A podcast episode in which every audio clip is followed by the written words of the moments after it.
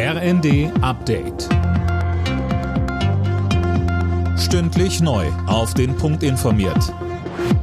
Ich bin Fabian Hoffmann. Künstliche Intelligenz soll in der Europäischen Union in Zukunft stärker geregelt werden. Nach langen Verhandlungen mit den Mitgliedstaaten steht das laut EU-Parlament weltweit erste KI-Gesetz. Da geht es unter anderem darum, verschiedene KI-Anwendungen in Gruppen einzuteilen. Je höher die Risiken, desto höher die Anforderungen. Strenge Regeln gelten dann beispielsweise für selbstfahrende Autos. Parlament und Mitgliedstaaten müssen nun noch zustimmen, das gilt aber als fix.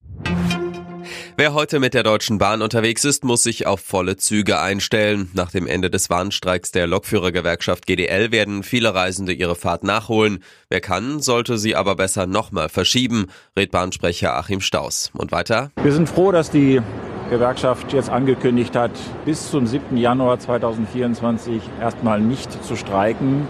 Unsere Fahrgäste können also den Weihnachtsverkehr und auch den Verkehr über die Feiertage ganz normal buchen und planen.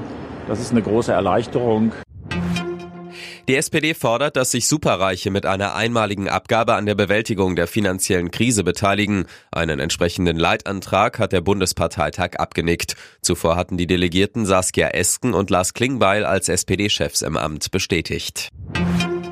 Die AfD in Sachsen gilt jetzt als gesichert rechtsextrem. Das hat der Verfassungsschutz im Freistaat mitgeteilt. Mehr von Tim Britztrup. Mehrere Jahre wurde geprüft. Jetzt steht laut Landesverfassungsschutzpräsident Christian fest, dass der AfD-Landesverband unzweifelhaft verfassungsfeindliche Ziele verfolgt.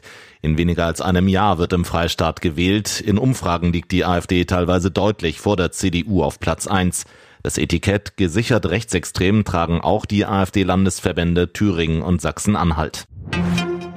Das Freitagsspiel in der Fußball-Bundesliga hat die TSG Hoffenheim für sich entscheiden können. Endstand gegen den VfL Bochum 3 zu 1. Für die Hoffenheimer ist es der erste Erfolg nach zuletzt fünf Pflichtspielen ohne Sieg. Sie bleiben auf den Europapokalplätzen.